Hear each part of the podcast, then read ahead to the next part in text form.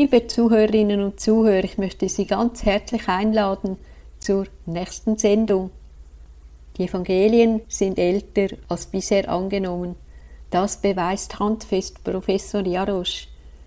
Ja, welche Konsequenzen daraus in Bezug auf die gesamte Geschichte Jesus folgen, darüber schrieb Dekan Matthias Rey aus Müsteier eine Schrift.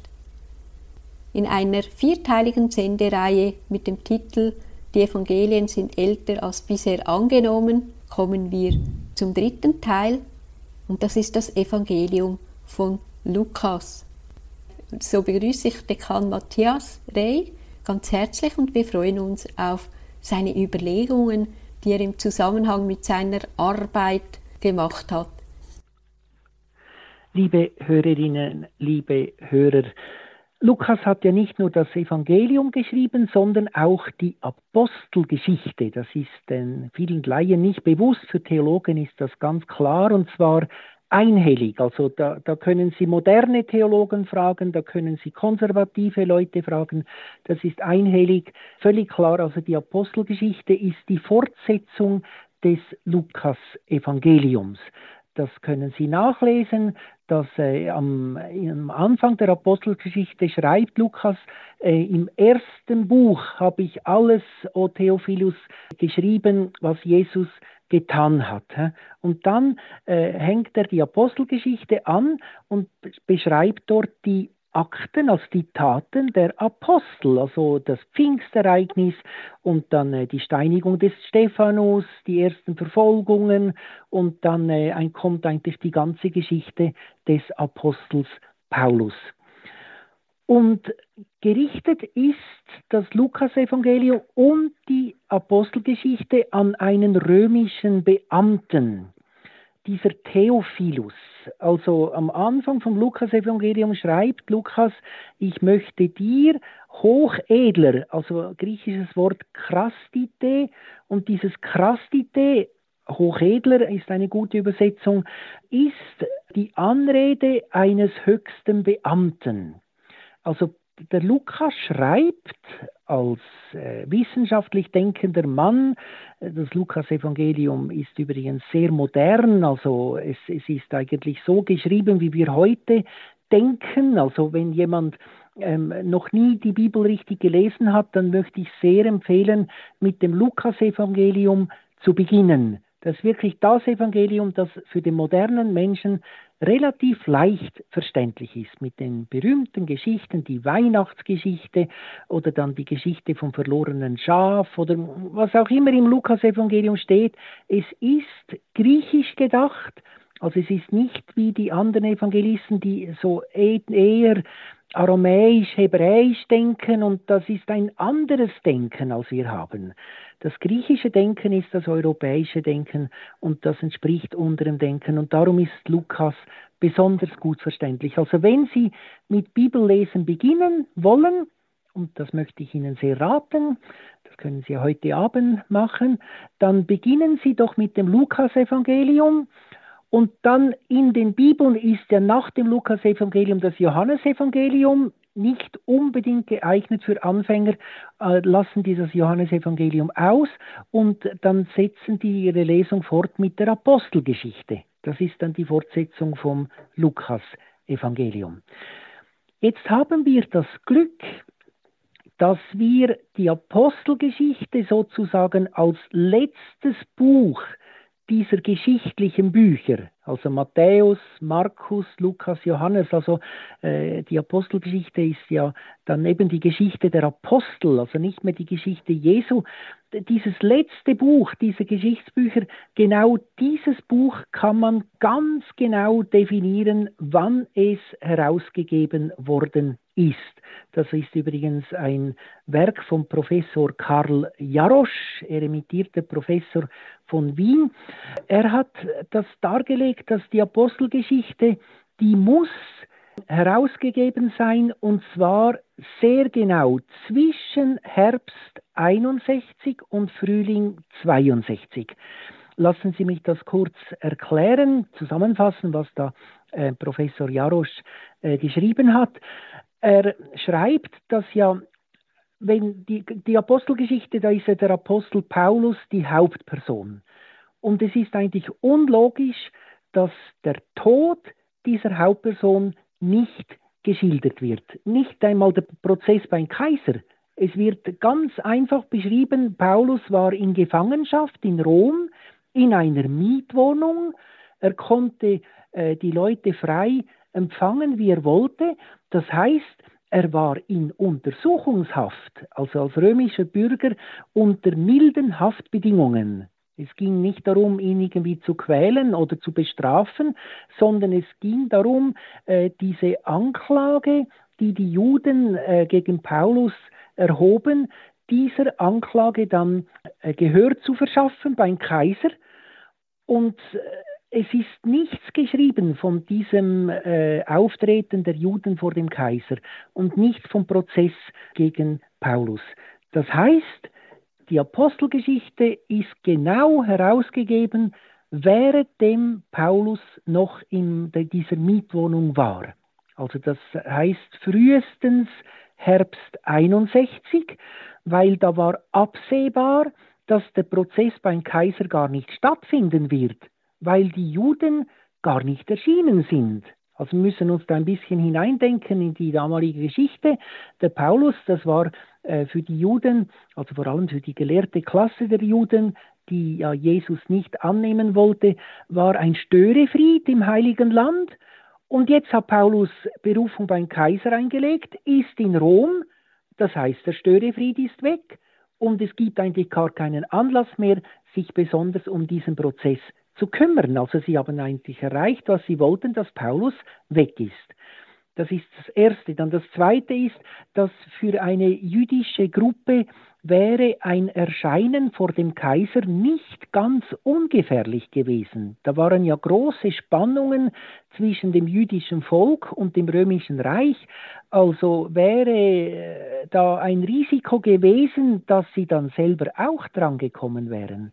Also kann man mit guten Gründen annehmen, dass eben diese jüdischen Ankläger gar nicht in Rom erschienen ist.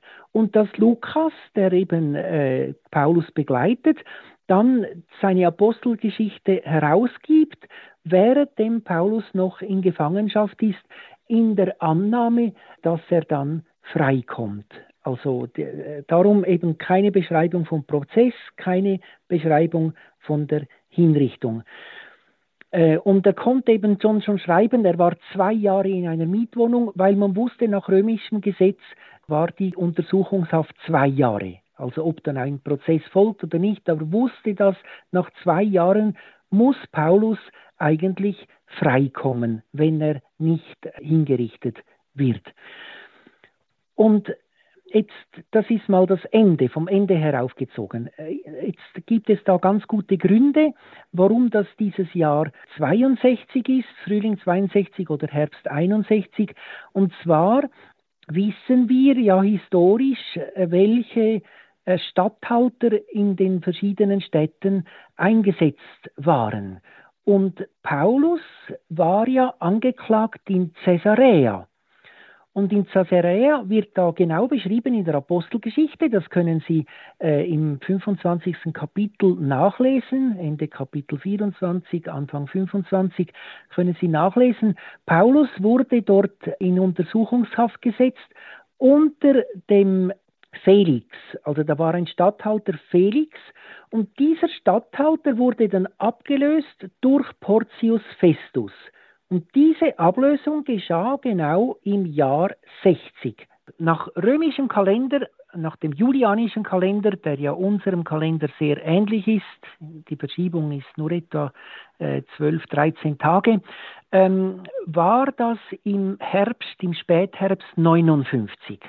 Und zwar äh, lesen wir nachher bei der Überführung nach Rom, dass es ja einen Schiffbruch gibt bei Kreta und dass dort war Winter, es war kalt, also und das Schiff musste dort überwintern. Also wir wissen genau, es war im, im Spätherbst, als Paulus von Caesarea nach Rom überführt wurde. Und es muss das Jahr äh, 59 gewesen sein, weil dann dieser Felix abgelöst wurde durch den neuen Statthalter Porcius Festus. Nach jüdischem Kalender war das bereits das Jahr 60. Das ist noch ein bisschen knifflig, diese Angelegenheit, weil das jüdische Jahr begann ja im Herbst bereits, äh, also jüdisch Jahr 60, aber nach römischem Kalender war es Jahr 59. Und dann kam also Paulus nach römischem Kalender im Frühjahr 60 nach Rom und war dort eben diese zwei Jahre in Untersuchungshaft. Das heißt, die Apostelgeschichte musste während dieser Zeit der Untersuchungshaft, und zwar eher gegen Ende, weil dann war absehbar, was da geschehen wird, ähm, äh, wurde die geschrieben. Es hätte ja möglich sein können, dass er schon nach einem Jahr Untersuchungshaft vor den Kaiser treten kann, aber äh, deshalb muss das erst gegen Ende dieser Untersuchungshaft geschrieben äh, sein. Und so haben wir also den Zeitpunkt für die Apostelgeschichte sehr genau eingegrenzt, also zwischen Herbst 61 und Frühling 62. Es gibt keine andere Variante, weil äh, das kann niemand erklären. Sagen wir, wenn jetzt das alles geschrieben wäre nach der Hinrichtung des Apostel Paulus. Ja, wenn Lukas jede Verfolgung des Apostels beschreibt, alle Prozesse im Detail, umschreibt, äh, die Ankläger und so weiter, und dann nicht beschreibt, dass man ihm den Kopf abgeschlagen hat, also das kann niemand erklären. Das heißt, es ist vorher herausgegeben worden. Und die Hinrichtung des Paulus hat nichts mit dem jüdischen Prozess zu tun. Das heißt, er wurde nachher freigelassen, er ist noch nach Spanien gegangen, Davon haben wir ein ganz klares Zeugnis bei Papst Clemens, der schreibt, dass Paulus als eifriger Apostel bis ans Ende der Welt ging. Das war um Jahrhundert, um das Jahrhundert oder etwas vorher hat Clemens das äh, geschrieben.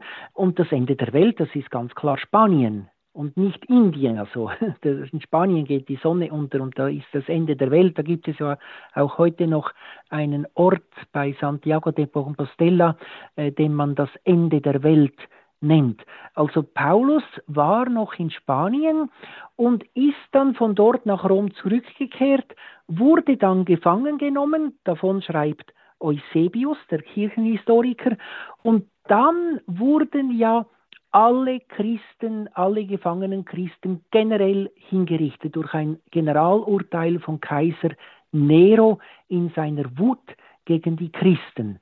Also das war nicht die Anklage der Juden. Also die Anklage der Juden verursacht einen ordentlichen römischen Prozess, also zwei Jahre in Untersuchungshaft in Caesarea, Berufung beim Kaiser und dann zwei Jahre Untersuchungshaft in Rom. Also alles regelgerecht nach römischem Gesetz. Aber diese Hinrichtungswelle, der dann Paulus schlussendlich zum Opfer fiel, das waren keine ordentlichen Prozesse, sondern da war nur die Feststellung, du bist Christ und darum bringen wir dich um. Und das war nicht so, wenn wir die Apostelgeschichte lesen, das war die Zeit vor der Christenverfolgung, vor der generellen Christenverfolgung. Verfolgung. Ich werde nachher weiter berichten über das Lukas-Evangelium. Sie können jetzt schon ahnen, äh, wenn wir jetzt fragen, wann ist das Lukas-Evangelium geschrieben worden, dann natürlich klar vor der Apostelgeschichte. Und darauf werde ich dann in einem nächsten Teil der Sendung gleich nach der Musikpause darauf eingehen.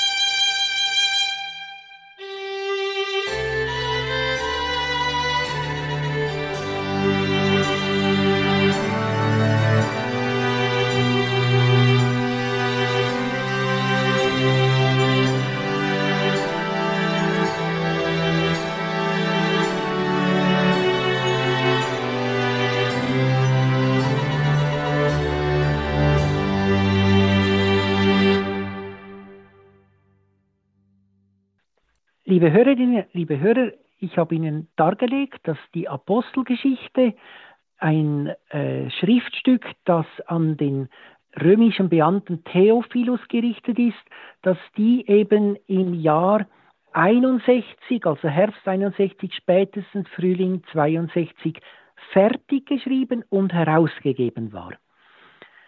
Das heißt, geschrieben war sie schon vorher. Also wir können annehmen, dass Lukas den Apostel Paulus begleitet hat.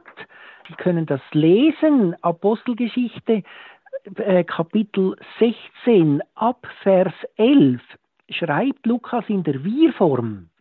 Also wir stiegen auf das Schiff von Troas nach Samothrake. Von dort weg begleitet er den Paulus. Vorher beschreibt er die verschiedenen Szenen, eben angefangen vom Pfingsten, Steinigung des Stephanus, die verschiedenen Reden von Petrus, dann das Apostelkonzil und dann kommt eben diese Geschichte von Paulus. Die hat Lukas wahrscheinlich aus dritter Hand und ab 1611 begleitet er den Apostel. Das heißt, er ist da schon dran am Schreiben und wenn wir zum Beispiel lesen, äh, zum Beispiel der Schiffbruch in Kreta wird genau beschrieben, das ist wie ein Protokoll. Also da, da können wir davon ausgehen, das wurde geschrieben kurz nach dem Geschehen. Natürlich, die Zeit war nicht so schnelllebig wie heute, äh, wo wenn ein Schiff untergeht, dann, dann, wenn es jetzt untergeht, dann wissen wir das schon in den nächsten Nachrichten von Schweizer Radio SRF. Das war nicht so. Aber man kann davon ausgehen, dass äh, der Lukas Tage oder vielleicht einige Wochen später dann diese Geschehnisse aufgeschrieben hat. Das Lukas-Evangelium, das war natürlich vorher fertig geschrieben. Also allerspätestens Jahr 59, äh, aber möglicherweise hat er da schon um äh, vielleicht in den 40er Jahren äh, damit begonnen. Und zwar äh, schreibt er ja genau den Zweck des Evangeliums.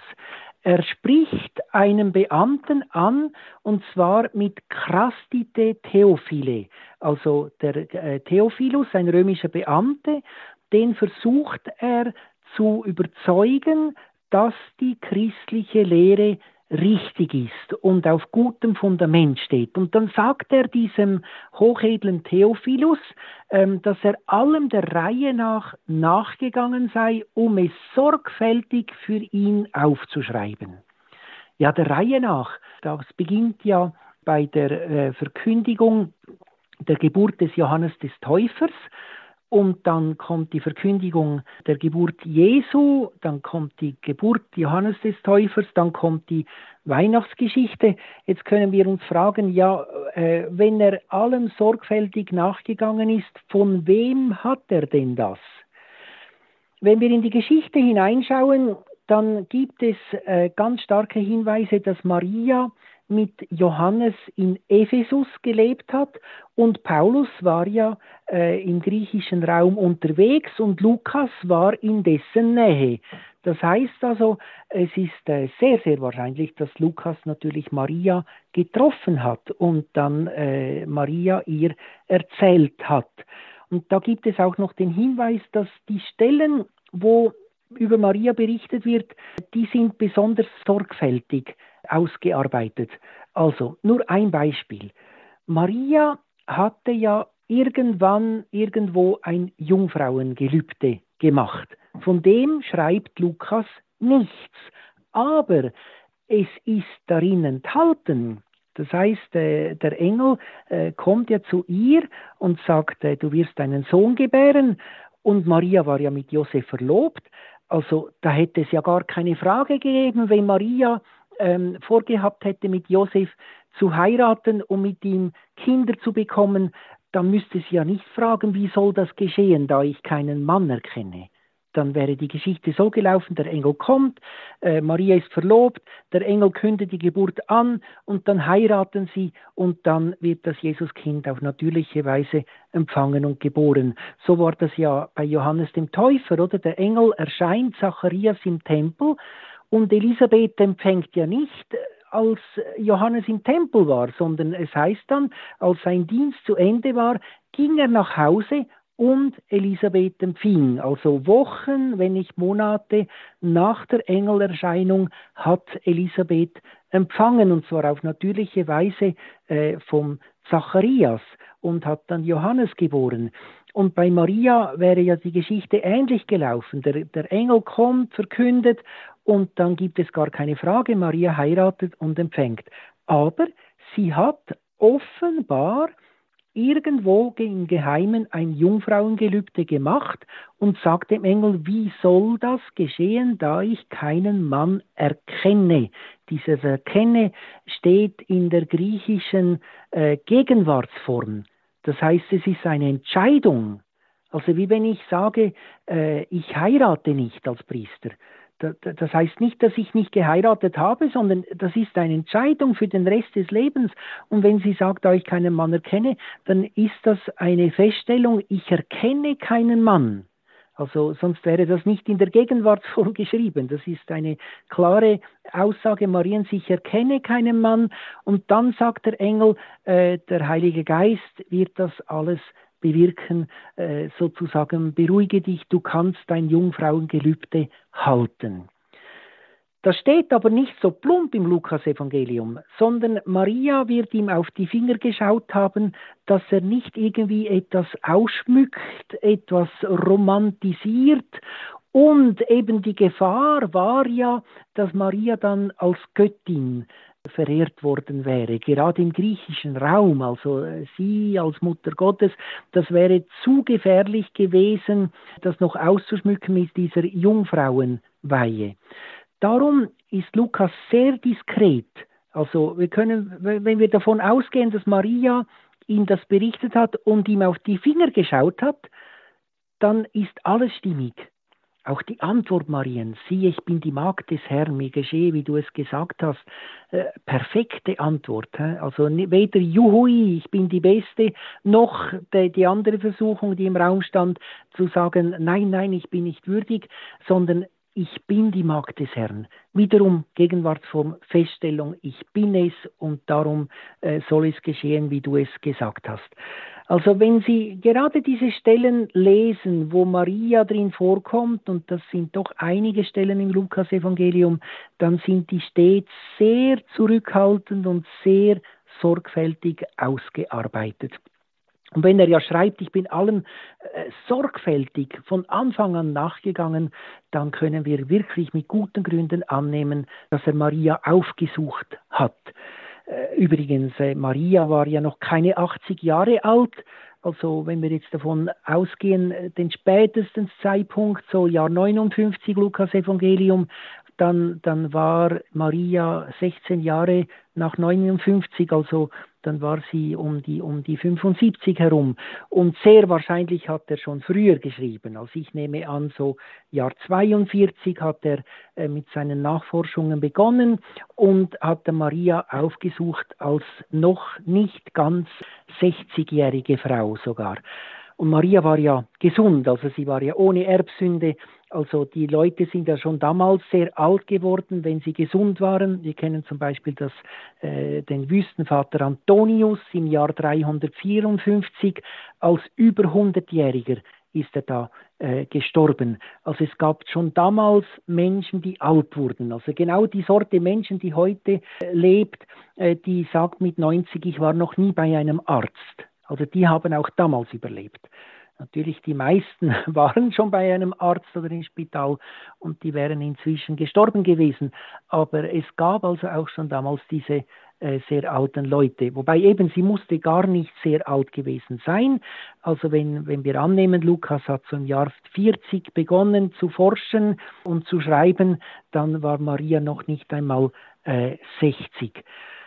Es ist interessant, dass sogar in, in früheren Bibelkommentaren, so schon aus den 40er Jahren, heißt es, ja, äh, Lukas habe wohl kaum äh, mit Maria direkt gesprochen. Und das steht einfach so da, ohne Begründung. Also diese, diese Theologen, die wollten sich einfach anbiedern an die Welt und an diese Meinung, es gibt keine Wunder und es gibt keine Romantik in der Bibel. Und dann da, da wird das einfach so dahingeschrieben, also in einem Kommentar von Herder, der eigentlich sonst sehr seriös ist Also immer gut begründet. Und dieser Satz, Lukas habe mit Maria wahrscheinlich keinen direkten Kontakt gehabt, der wird einfach so dahingelegt, ohne jede Begründung. Das tut ein bisschen weh. Also dieser Unglaube der Theologen, der da durchschimmert, dass wenn man etwas sagt, das dem Unglauben dient, dann braucht man es nicht zu begründen, während die Dinge, die dem Glauben dienen, die kann man und soll man, wie ich das auch tue, sehr sorgfältig ähm, begründen. Also Lukas schreibt sein Evangelium für diesen römischen Beamten und er spricht ihn an mit diesem Wort Krastite, also Hochedler. Dann anfangs Apostelgeschichte schreibt er ihn an O Theophile, also O Theophilus. Das heißt, da muss eine Zeit verstrichen sein, dass dieser römische Beamte dann ein Vertrauter von Paulus war. Also dass das Evangelium, da war er noch per sie, Hokrastite, Theophile und ähm, bei der Apostelgeschichte war er offenbar per du. Und wir können annehmen, dass da wirklich einiges geschehen ist zwischen diesen beiden, also dass das Lukas-Evangelium doch wesentlich vor der Apostelgeschichte geschrieben war. Den genauen Zeitpunkt kann man nicht festlegen. Also man kann nur die Obergrenze sagen, Jahr 59, später ist nicht möglich wegen der Apostelgeschichte, aber früher das wissen wir nicht. Also es war sicher nicht gerade nach Pfingsten, weil Lukas nimmt ja Bezug auf andere äh, Evangelisten, sagt schon, manche haben es unternommen aufzuschreiben. Also wir können davon ausgehen, dass er zumindest Matthäus, wahrscheinlich auch das Markus-Evangelium gekannt hat. Also da müssen einige Jahre vergangen sein. Also unterste Grenze würde ich sagen so 35, eher 40, 42, äh, dass er da äh, begonnen hat zu schreiben. Ja, in dem letzten Teil möchte ich noch etwas über die Apostelgeschichte sagen, als Verteidigungsschrift vor dem Beamten Theophilus, um eben für Paulus einzustehen.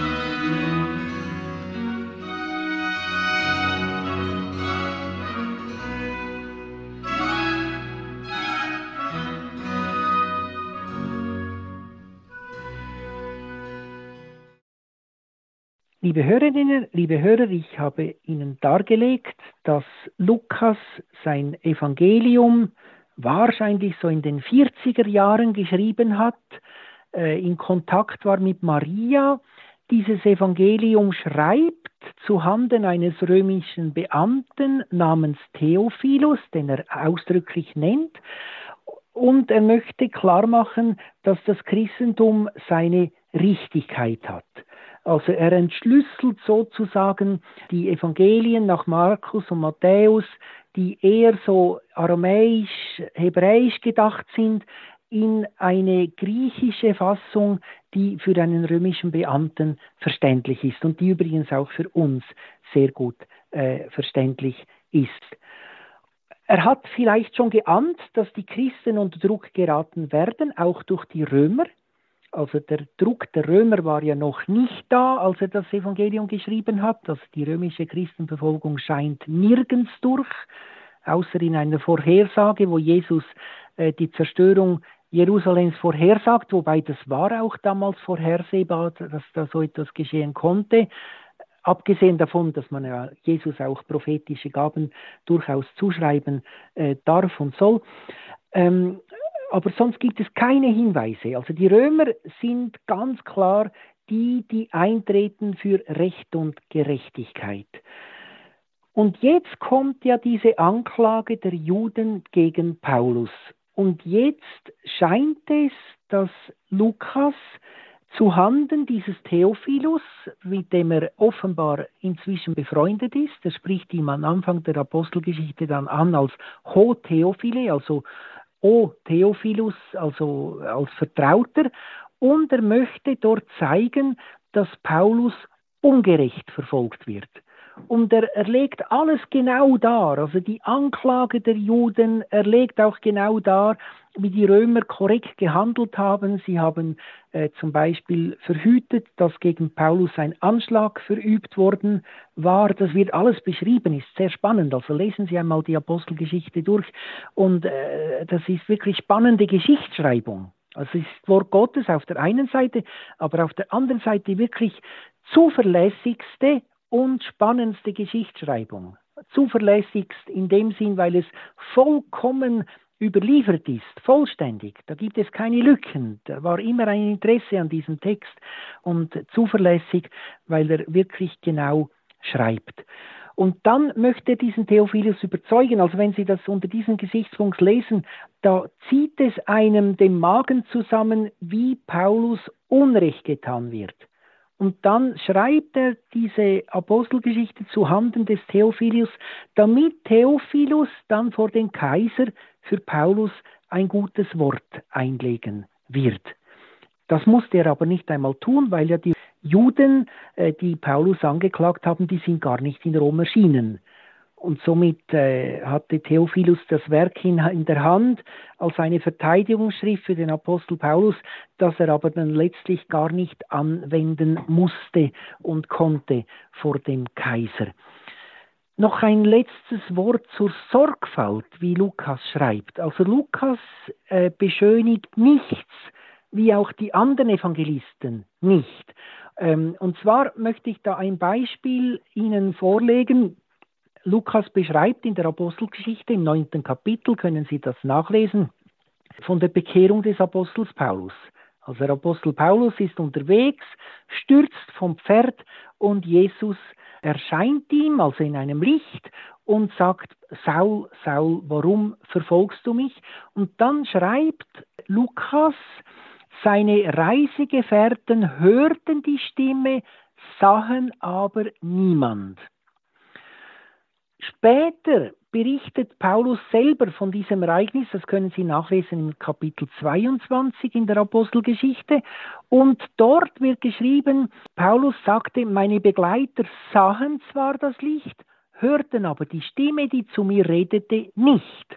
Also haben Sie das gemerkt, also genau das Gegenteil. Zuerst wird geschrieben, sie hörten die Stimme, sahen aber niemand. Und dann sagen, sagt Paulus selber, meine Begleiter sahen zwar das Licht, hörten aber die Stimme, die zu mir redete, nicht. Äh, Lukas war ja nicht dumm, äh, wenn er so etwas schreiben konnte und er wusste ja um diesen Widerspruch und er hat das nicht beschönigt. Also offenbar, äh, da gibt es verschiedene Varianten, haben die einen Begleiter des Paulus so das erlebt und die anderen anders durchaus möglich. Und äh, äh, Lukas beschreibt, wie er es von, von einigen Begleitern bekommen hat, oder? Sie hörten die Stimme, sahen aber niemand. Und Paulus beschreibt dann vielleicht das Erlebnis von anderen Begleitern. Da war ja eine, eine ganze, ganze Begleitschaft bei ihm, äh, die eben das Licht sahen, die Stimme aber nicht hörten. Es könnte aber durchaus sein, dass Paulus in seinem äh, äh, ungestümen Gemüt dann die Sachen selber durcheinander gebracht hat. Und Lukas, das ist eigentlich eher meine Vermutung, dann wirklich mit Sorgfalt aufgeschrieben hat, wie es Paulus gesagt hat. Und wenn Paulus da bei seiner Rede einen Durcheinander gemacht hat, dann hat eben äh, äh, Lukas dann das so aufgeschrieben. Das ist wie bei einem Verkehrsunfall, wo ich überzeugt war äh, und heute noch überzeugt bin, es war eine Rechtskurve, aber das Foto zeigt ganz klar, es war eine Linkskurve. Ja, die Dinge kommen durcheinander in solchen entscheidenden Momenten. Und dass da Lukas nichts beschönigt, das hätte er auch niemals machen dürfen, weil äh, die, die Christen waren ja unter Druck, vor allem von jüdischer Seite, damals noch, später dann auch von römischer Seite.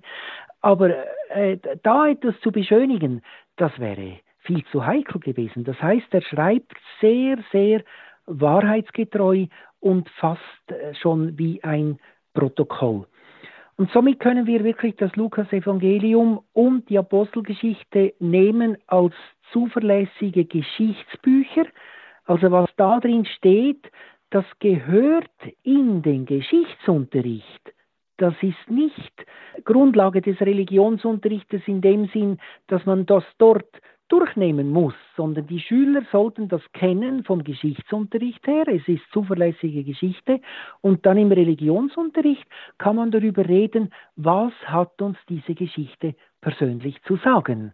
Und dann gibt es die Entscheidung für oder gegen den Glauben, aber nicht für oder dagegen, ob das so geschehen ist. Das wissen wir, sondern man kann dann sagen, ja, das ist alles so geschehen, aber ich möchte trotzdem nicht mich auf Jesus Christus einlassen. Ich möchte trotzdem nicht an ihn glauben als meinen Erlöser, als meinen Herrn und Retter. Das ist dann die religiöse Entscheidung. Aber die Frage nach der Geschichte, die steht fest. Also wenn das nicht geschehen ist, dann können Sie alle Geschichtsbücher wegwerfen, weil die anderen Fakten in der Geschichte, äh, die sind niemals so geschichtlich sauber aufgeschrieben. Das sind ja meistens Propagandisten von einem König, von einem Kaiser, die über die Schlachten berichten. Diese Berichte sind oftmals nicht vollständig überliefert. Da gab es äh, Jahrhunderte, wo man kein großes Interesse hatte an der römischen Geschichte. Da gingen diese äh, Sachen verloren und wurden zum Teil wiedergefunden. Da gibt es Steintafeln, wo vielleicht nur die Hälfte da ist. Bei Lukas haben wir das gesamte Evangelium, die gesamte Apostelgeschichte vollständig überliefert. Also nicht im Original, das ist klar, aber in zuverlässigen Abschriften, und zwar Abschriften, die schon von Anfang an, also schon im zweiten Jahrhundert, waren die weit verbreitet gegen den Osten hin, also bis nach Indien und äh, gegen den Westen hin, also Nordafrika und äh, Spanien. Äh, und da konnte nichts irgendwie dann herumgebastelt werden. Also nur nebenbei bemerkt, äh, dass es immer wieder so Theorien gibt, dass äh, der böse Papst im Mittelalter da irgendwelche feministischen Ansichten aus dem Evangelium entfernt hätte undenkbar, weil der Papst war ja nicht der einzige Christ auf dieser Welt, sondern da gab es auch orthodoxe Patriarchen, die mit dem Papst im Streit waren und die hatten ja auch dieselbe Bibel. Also das heißt, die Bibel ist eine sehr, sehr zuverlässige Überlieferung und vor allem eben auch die Evangelien und damit eben auch das Lukas-Evangelium und die Apostelgeschichte. Zum Schluss möchte ich Ihnen wirklich nochmals raten, lesen Sie das und nehmen Sie das an als Geschichte. Es ist Geschichte, es ist zuverlässig aufgeschrieben und das ist die Grundlage für unseren Glauben. Also die Grundlage des Glaubens in dem Sinn, Geschichte ist Geschichte. Und dann, weil wir wissen, dass Jesus Wunder gewirkt hat, weil wir wissen, dass er von den Toten auferstanden ist, weil wir wissen, was in der frühen Kirchengeschichte geschah, weil wir wissen, dass Petrus die Leitung der Kirche inne hatten, darum glaube ich an die eine heilige katholische Kirche, darum glaube ich, dass die Worte Jesu auch wirklich wahr sind für mein persönliches Leben, für meine Zeit und Ewigkeit. Und so möchte ich Ihnen noch den Segen geben. Der Herr sei mit euch. Und mit deinem Geiste. Jetzt segne euch, der allmächtige Gott, führe und leite euch in euren Gedanken, Gebeten, Worten und Werken. Und er bewahre euch vor den Anfechtern des Bösen, der Vater, der Sohn und der Heilige Geist. Amen.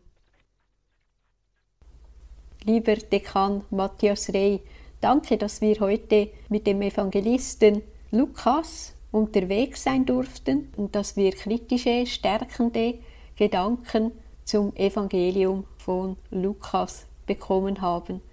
Wir wünschen Gottes besonderen Segen und Schutz und es ist immer wieder motivierend und bestärkend, wenn wir Referenten haben, die so evangeliumstreu sind und auch für das Wort Gottes einstehen. Alles Gute nach Müsteier. Das war die Sendung mit Dekan Matthias Rey. Es ist eine vierteilige Sendereihe und heute stand der Fokus auf das Evangelium von Lukas. Wenn Sie die Schrift von Dekan Matthias Reh bestellen möchten, können Sie ihn direkt in Müsteier kontaktieren. So wünsche ich Ihnen, liebe Zuhörerinnen und Zuhörer, dass Sie mit den Gedanken von Matthias Rey immer wieder motiviert, gestärkt sind, sich mit der Schrift zu beschäftigen und dass Sie im Wort Gottes Trost und Frieden finden. Für Sie Gott, Ihre Andrea Marti.